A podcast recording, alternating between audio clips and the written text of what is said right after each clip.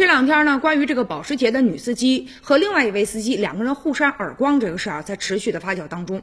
知情人士透露了，说这个女司机呢姓李，性格一直都是非常的张扬，而且有时候很嚣张跋扈。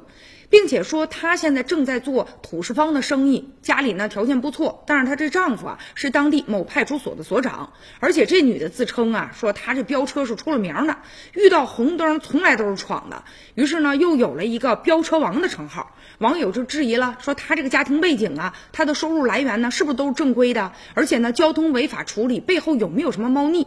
现如今呢，重庆市公安局对此呢也高度的重视，成立了调查组了，本着对事实对。对公众以及对当事人高度负责的态度，针对呢网络反映的她这个丈夫啊是派出所所长童小华的相关的情况，也将呢进一步进行调查，之后呢会及时的向社会来公布的。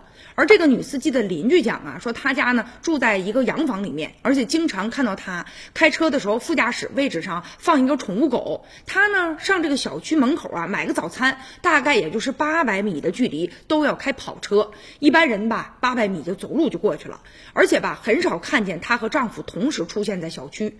听说她老公啊不张扬，但是拿她这媳妇儿也没办法。还有，据说这女司机有一个二十年的好友透露了，说这人年轻的时候就非常的嚣张跋扈。